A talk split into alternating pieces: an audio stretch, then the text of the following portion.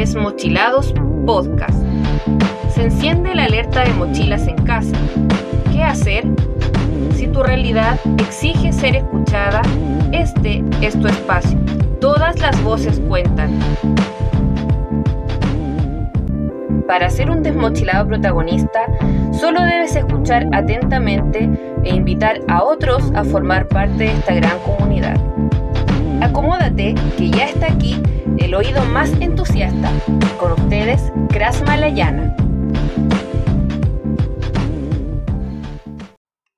Sábado 8 de agosto del 2020. Hoy inauguramos la segunda temporada en Desmochilados, haciendo un recuento de lo que fue la primera temporada y conociendo un adelanto de las próximas novedades. Los invito a escuchar. Hola, hola, queridas y queridos desmochilados. Deseando lo mejor para ustedes en este día, les doy la bienvenida a este episodio especial. Hasta ahora han tenido el agrado de conocer las diversas visiones de nuestros invitados, compartir sus experiencias y opiniones acerca de algunas aristas del aprendizaje en cuarentena. Hoy podrán conocer la visión de quien les habla. Tengo que reconocer que antes me limité mayormente a la conducción y no quise hacer mayores comentarios acerca de los temas tratados en las entrevistas ya que preferí dar todo el espacio para conocer a los entrevistados. Así que en este recuento me toca. Y también espero que puedan conocerme un poco más. Fue en mayo que dimos el vamos al primer episodio, específicamente el sábado 10 de mayo. Ya han pasado tres meses con 13 episodios de eso, y estoy absolutamente conforme de haber implementado este proyecto. No tengo mayores pretensiones que generar un espacio de conversación y quebrar un poco la dinámica de distanciamiento social, a la vez que dar la oportunidad al ciudadano común y corriente de visibilizar su realidad. Y eso es lo que se ha generado hasta el momento, interesantes conversaciones con los entrevistados. ¿Ustedes no están un poco chatos de escuchar siempre a los mismos, figuras del ámbito artístico o despreciables políticos, que además estos últimos se han aprovechado del pánico en la pandemia para tomarse los matinales? Al menos yo sí, Estoy aburrida de eso. Y creo que todos tenemos algo que contar y darle la debida importancia a sus testimonios nos enriquece como sociedad y grupo humano, creo yo. Bueno, este programa ha cumplido claramente un ciclo y ya es momento de expandirse un poco más, ¿no? Por eso este día ha sido elegido para comenzar una nueva y segunda temporada. La primera fue el puntapié inicial de un gran proyecto comunicativo, una marcha blanca más que nada, Personalmente pasé por varios procesos de aprendizaje para lograr poner en funcionamiento este programa. No tenía gran conocimiento de producción y edición de audio, mucho menos del formato podcast. Solo le puse ganas y mucho cariño, con lo que adquirir las habilidades necesarias vino por añadidura. Tengo que confesar que el primer mes fue caótico. Me maneaba en la edición de los episodios, por ejemplo, perdía trozos de las entrevistas súper interesantes. Me pasaba lo típico que trabajar en Word. Me olvidaba de guardar o no encontraba los archivos en el compu después, en fin. También me pasó que empecé editando con el celular y hacía los cortes antes o después. No la chuntaba nunca con el touch y tengo que decir que rabia un montón con eso. Después continué editando con un editor de audio para PC que logré encontrar en la red. Era mucho más preciso, pero sentía que eran tantas funciones que dominarlo lo veía como una tarea imposible. Pero de a poco y con paciencia me apliqué hasta que la pillé aunque obviamente queda mucho por mejorar, y eso lo tengo claro, pero sepa que estamos trabajando para usted. No sé si pudieron escuchar o recuerdan que en mayo, con los primeros invitados, hablamos del tema organizar el aprendizaje en casa. Lo propuse porque estoy convencida que es el primer paso que debe abordarse. En mi caso, así lo hice. Junto a mi pequeña, establecimos horarios para estudiar tres veces a la semana y nos ayudó mucho, porque antes de eso era un caos nos quedábamos dormidas y era un día menos de estudiar o chocábamos con los quehaceres de la casa o con los días de conexión con los profesores, en fin, no resultaba ni una cosa ni la otra. Cuando nos sentamos a planificar nuestras actividades y tiempo, se acabó el estrés y cosas importantes que quedaban sin hacerse. Y fíjense que en varios episodios posteriores, incluso hablando de otros temas, los invitados plantearon la importancia de organizarse para hacer más llevadero y eficiente el aprendizaje. Entonces creo que no es solamente una cosa intuitiva personal, realmente es importante. Así que comparto las recomendaciones que todos los invitados plantearon respecto a este tema. Otra pregunta recurrente del mes de junio fue el cómo se está en cuarentena. La mayoría de entrevistados dijo que bien, pero con mucha preocupación e incertidumbre. Honestamente, yo me ocupé bastante en contactar a los invitados y aprender de podcast, así que no di pie para sentimientos de angustia, aunque obviamente me sentía desconcertada. Cuesta creer que estamos viviendo la devastación de una pandemia. Yo creo que nadie puede desconocer eso pero debo decir que no me molestó mucho el no tener que exponerme a las heladas mañanas o a la lluvia o comer cómodamente alimentos frescos sin recalentar en un microondas con un límite de tiempo, dejar de interrumpir mi sueño de madrugada, etc. Es una inclinación muy personal, pero creo que el sistema nos estaba consumiendo, especialmente nuestro bienestar, y para mí el bienestar es lo primero, es fundamental. O sea, en estas condiciones antinaturales, ¿se asombran de los altos índices de estrés? No sé. Yo creo fervientemente que el sistema debe cambiar. Nos merecemos mucho más de lo que teníamos antes de la pandemia. Volviendo a los invitados del primer mes, conocimos a una apoderada, la primera valiente en compartir su testimonio, Marcela Navia. También pudimos conocer la visión de un par de estudiantes de enseñanza básica y media, Verónica y Mateo respectivamente que con todo el desplante y propiedad dieron a conocer su opinión. Continúa la profesora Roberta Rojas, que nos presentó una dura realidad docente con agobiantes exigencias laborales, intentando improvisar un sistema inédito de enseñanza-aprendizaje y cubrir la mayor cantidad de necesidades educativas que fueron surgiendo los estudiantes y sus familias, que a duras penas buscaban responder a las tareas escolares entre dificultades de conectividad, crisis económica y obviamente la crisis sanitaria. Y bueno, ese mes fue cerrado con la primera visión non-education de este programa, es decir, una persona que no tiene responsabilidades como apoderado ni trabaja en una escuela. Sin embargo, nos dio una sólida, contundente y crítica opinión del sistema educativo. Y cómo no, si el aprendizaje lo construimos como sociedad, todos tenemos voz y voto en ello. El estudiante no es un ser aislado que aprende solamente en el contexto de aula, con un cuaderno y un libro. Todos somos absolutamente responsables de ello, y quien rechaza esta verdad reniega de su naturaleza como ser gregario. Otra cosa es que pasemos por alto este asunto. Nos hemos acostumbrado a esta indolencia con la educación de los individuos de nuestra sociedad, esperando que alguien más se haga cargo pero solo podremos crecer como sociedad cuando demos verdadero valor y prioridad a esta dimensión humana. Los cambios y mejoras no suceden solos, nosotros los forjamos. Es una tarea para hoy, no para mañana, una responsabilidad para mí, no para otro. Por esta razón, espero contar en un futuro con muchas experiencias non-education y también obviamente de niños, niñas, adolescentes, padres, madres, docentes, auxiliares, etc. Cuando decimos que en Desmochilados todas las voces cuentan, es porque de verdad todas, todas son muy bien valoradas. Bueno, así el tiempo siguió avanzando y en junio hablamos del tema afectividad y aprendizaje desde la esfera de las necesidades educativas especiales y el trastorno del espectro autista. Propuse este tema pensando en el sinnúmero de inquietudes de los apoderados de estudiantes con algún diagnóstico, aunque de manera casual confirmaron su participación invitados ligados al trastorno del espectro autista, y me pareció atingente continuar en esta línea durante el transcurso de ese mes.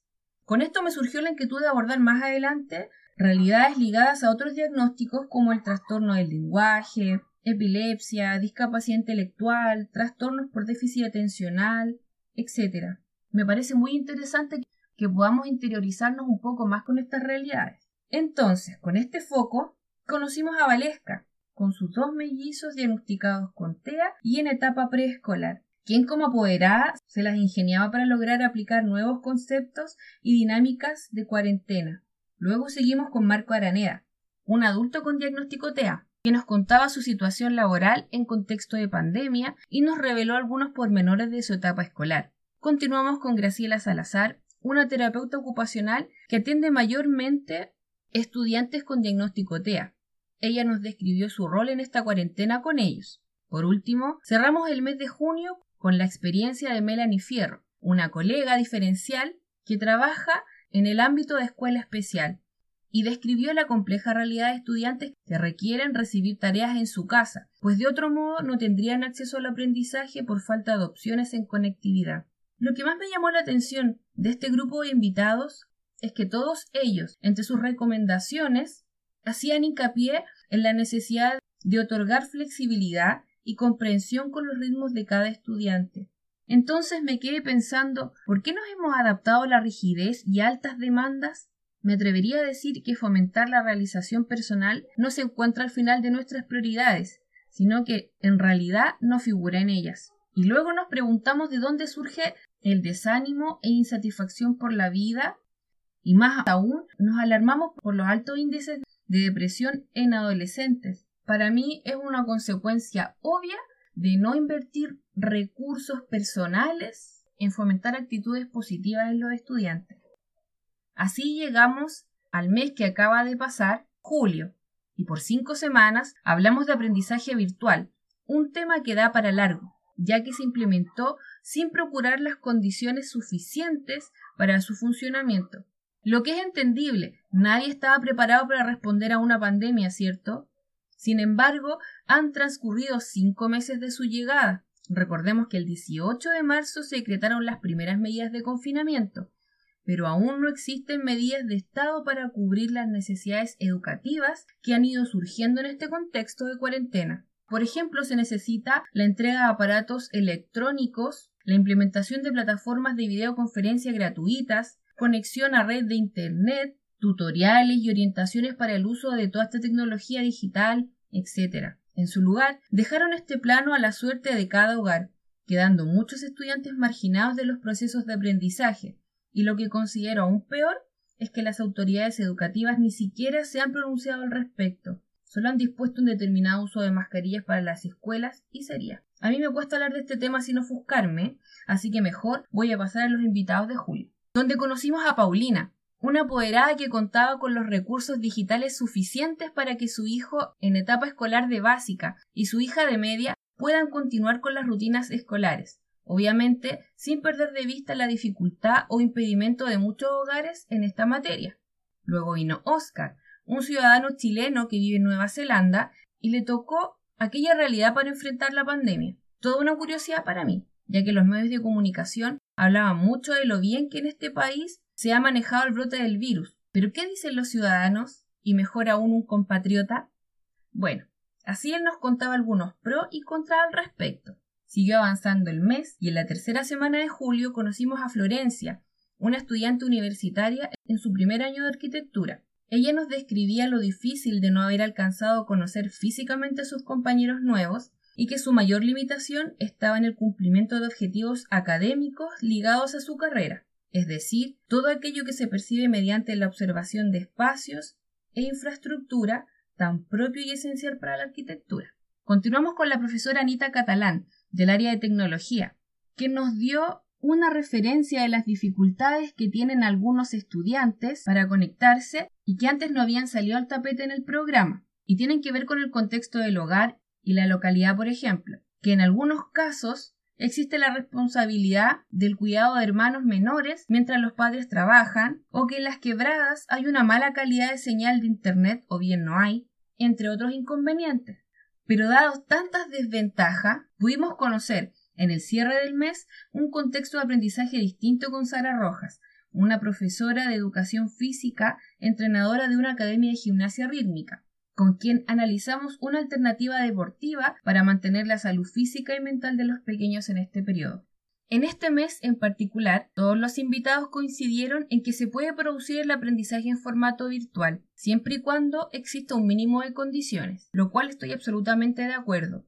El asunto es el foco, dado que las condiciones son muy variantes según sea el caso de cada hogar. Creo que la priorización curricular no es suficiente para que el aprendizaje sea más eficiente y llevadero. Es inverosímil intentar trasladar el sistema escolar al ciberespacio y el hogar. Los objetivos de aprendizaje deben ser más nucleares y generales, atendiendo a la respuesta orgánica al encierro y el inminente riesgo de contagio al COVID-19, la dinámica de los hogares, los apuros económicos que pudieran estar enfrentando las familias, etc. Es decir, echar mano a metodologías pedagógicas más lúdicas y reflexivas, como el juego o las artes. Menos contenido y más estímulo cognitivo. Personalmente creo que así debe ser siempre, no circunstancialmente por la pandemia. Creo que pasamos demasiado tiempo en la escuela sin lograr internalizar mayores contenidos sin desarrollar el pensamiento y nuestras habilidades humanas y talentos. Para mí, el sistema escolar quedó obsoleto, es retrógrado y casi nada tingente. Piensen cómo es un auto de 1820 en comparación con un auto de hoy en el 2020 y cómo era la educación de 1820 y la actual. El modelo no ha variado mucho. Un aula, pupitres, pizarrón, un maestro. Quizá han habido mejoras en los recursos y metodologías, pero en esencia la nada mis. Los invito a hacer este ejercicio. Googleen esta comparación, la evolución de los autos y la escuela. Es sorprendente. Otra cosa en la que todos los invitados de Julio coincidieron es en la necesidad de ayudarse mutuamente para sobrellevar los contratiempos de la pandemia y confinamiento y en todo ámbito, no solamente en el educativo, también en lo cotidiano. Aunque sean cosas sencillas, todo ayuda. Hemos visto las ollas comunes, microcampañas económicas. Creo que esta crisis sanitaria resaltó la necesidad que tenemos de unirnos para vivir y coexistir con nuestras diferencias. Bueno, sin dejar de lado el tema de la pandemia, una pregunta recurrente en las últimas entrevistas fue ¿qué ha cambiado con la pandemia? En mi caso cambió la conexión con actividades al aire libre que eran parte de mi rutina, como ir a caminar, trotar o ir al cine. En verdad es lo que más extraño, porque todo lo demás he tenido la voluntad de adaptarme. También me pasa que aunque no madrugo y me levanto relativamente temprano, me acuesto muy tarde, aunque lo intente cambiar. Creo que hago mayor número de quehaceres que antes de la pandemia. ¿A ustedes no les pasa algo así? Creo que antes de la pandemia, aunque quisiera hacer algo, lo postergaba porque priorizaba y hasta un poco por obligación, me acostaba temprano para lograr levantarme el otro día. Pero de todo esto, ¿saben que no extraño para nada de antes de la cuarentena? Son los viajes en locomoción. Pucha, qué incómodo el transporte. Te toca un chofer que cree que va en un cohete, o la micro iba muy llena, que no se puede ni respirar, o un taco monumental. Y creo que la lista puede ser muy larga. Por lo menos a mí eso me desgastaba un montón. En general de todas las entrevistas puedo decir que el sentido común se manifiesta en sentimientos y en intenciones similares entre todos los invitados y también incluso las mías. Cerrando este episodio especial, no puedo dejar de decir que le doy un gran aplauso a cada invitado por su participación, además de las gracias, y también a ustedes por abrir un espacio a este programa. Espero continuar mejorando y creciendo. Hasta la próxima, estimadas y estimados desmochilados. En esta ocasión me despido, adelantándoles que entre los cambios de esta segunda temporada, transmitiremos en un nuevo horario a las 7 de la tarde y agregaremos un día de transmisión los martes, donde tendremos un nuevo segmento llamado Un Café Diferente, donde un distinguido grupo de profesoras de educación diferencial nos reuniremos a conversar de distintos temas pertinentes al ejercicio de nuestra profesión, la codocencia, el trabajo colaborativo, etc. Obviamente, continuaremos también los días sábados con el segmento Voces de la Comunidad y seguiremos compartiendo testimonios, opiniones y más acerca del contexto de aulas a distancia. Así que aténtico en lo que se viene. Y si le queda oído, compartamos un poco de música antes de despedirnos.